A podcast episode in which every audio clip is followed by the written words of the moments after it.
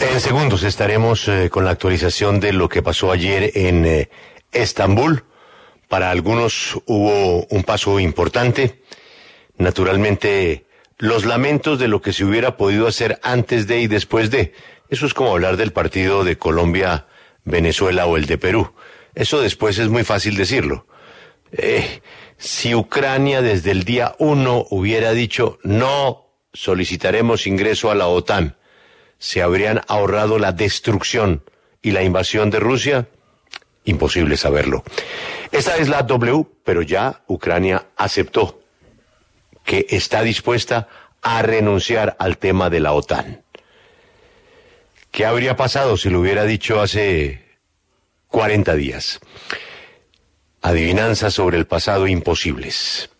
Colombia se arregla.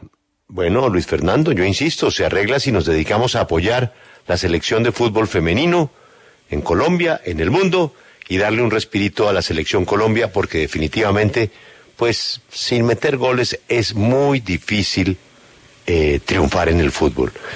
Eh, y creo que en cualquier disciplina, pues hay que meter goles, hay que hacer eh, jaque y jaque mate, y hay que encestar. Pero eso sin goles, Luis Fernando, era un arepaso lo que pretendíamos ayer, usted con su buena voluntad buscando el milagro. Se acabó la ilusión, se acabó el milagro, se acabó todo. No vamos a acatar y tenemos un equipo de pésimo nivel. Luis Fernando. Así es, Julio. Pues buenos días. Colombia se quedó entonces sin la oportunidad de ir a Qatar 2022, como ya se venía advirtiendo desde hace mucho tiempo. Era dificilísimo realmente pretender que un equipo que nunca se pudo levantar de las goleadas 6-1 contra Ecuador en el 2020 y 3-0 contra Uruguay en Barranquilla, pues forjara un camino que inclusive estas eliminatorias tan mediocres le dieron el, la posibilidad de estar ahí hasta el último partido, pero si usted bien lo reseña, sin hacer goles, siete partidos sin hacer goles terminaron cobrándole a la selección Colombia ese punto que faltó, ese punto que pudo haberse rescatado ante Perú en Barranquilla, ese punto que pudo haberse, o mejor dicho, los tres puntos que pudieron haberse ganado en Barranquilla también ante Paraguay, la Paraguay más floja probablemente de la historia, también eh, partidos increíbles que se dejaron escapar como el de Montevideo, donde Dubán Zapata erró un gol hecho al frente del arco, y así las cosas, pues Colombia, bajo el eh, mandato de Reinaldo Rueda, se queda por fuera una vez más a un punto, como en el 2005, cuando también dirigía el profesor Rueda del repechaje del Mundial. Terminó ganándole Perú 2-0 a Paraguay, resolvió muy rápido Perú su partido, a los cinco minutos ya lo iba ganando, complementó el marcador al minuto 42 y Colombia pues que le ganó a Venezuela después de más de 25 años en un resultado que poco y nada importa, un gol de James Rodríguez al minuto 45 más 4, después de que Wilker Fariñez le había atajado el penal pero el VAR obligó a repetirlo porque el arquero se adelantó. En otros resultados, Chile también cerró una flojísima eliminatoria, perdió 2-0 con Uruguay, Bolivia perdió 4-0 con Brasil, que hizo récord de puntos en eliminatorias y eso que le queda un partido pendiente contra Argentina. Y esta última, pues Argentina empató 1-1 con Ecuador. Los cupos entonces, Brasil, Argentina, Uruguay, Ecuador y Perú, que irá a repechaje eh, y tendrá como rival el ganador del partido entre Emiratos Árabes Unidos y la selección de Australia. Pues Colombia se arregla con, dirán los oyentes muchos, que cambiando de jugadores, pero el problema, Julio, yo creo es estructural.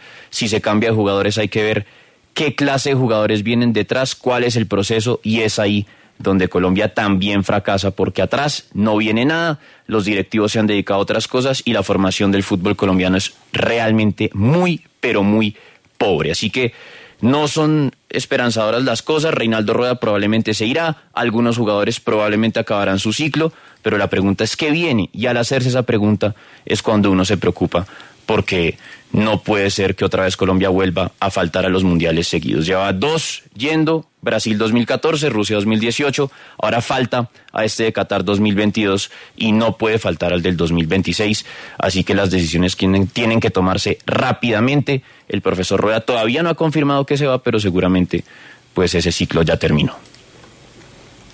Posibilidades de que haya también un reconocimiento en la Federación Colombiana de Fútbol y que la cadena de mando llegue a las directivas? Absolutamente ninguna, no va a pasar nada ahí. se acaban de, de, de reelegir, ¿no? Los miembros del comité ¿Usted de la hace federación. referencia al eh, señor Ramón Yesurum, Julio? Pues no sé, es que en Pues- cualquier país del mundo una selección no califica y se van todos. Ay, ay, ay, Menos que- acá. Eso aquí no pasa, Julio. Sí, Acuérdese, los temas hubo, el escándalo, no hubo el escándalo de las boletas y ahí siguen los mismos que estaban administrando el fútbol Bueno, cuando el Brasil- escándalo de las boletas. En Brasil no pueden volver al país, ¿no? Por ejemplo. Ah, no, pues es que allá el fútbol, siendo una pasión incluso más fuerte que acá, pues se lo toman en serio. Aquí eh, los directivos, Julio, les importa cinco. El negocio de ellos está en otro lado. Ah, Igual ellos sí van a ir a Qatar. claro, además ellos iban. Ellos siempre están montados ellos en hacen cualquier parte ya de bus, la FIFA. Dame el favor. Bueno, Luis Fernando, lo siento mucho, sé toda la fuerza que usted hizo, pero no. no- Hasta no el final. No, pues si venía con calculadora, Julio. Traía calculadora la, La emisora. Canon, ¿no? La No, Canon. él, él siempre Calculadora tuvo de esa tienda. esperanza. Sí, no, no, la Casio, la Casio, la de él además era grisecita. Yo- Hoy ya no la trajo. Ayer sí estaba con ella. No, es que mire, los putos. Números grandes, ¿no? Sí, sí. El más es de color naranja. E increíblemente hasta el último partido tuvimos opción. Y esa Casio a veces venía con rollito para imprimir, ¿no? Ah, esa me encantaba. Esa ya era la sumadora. Que es...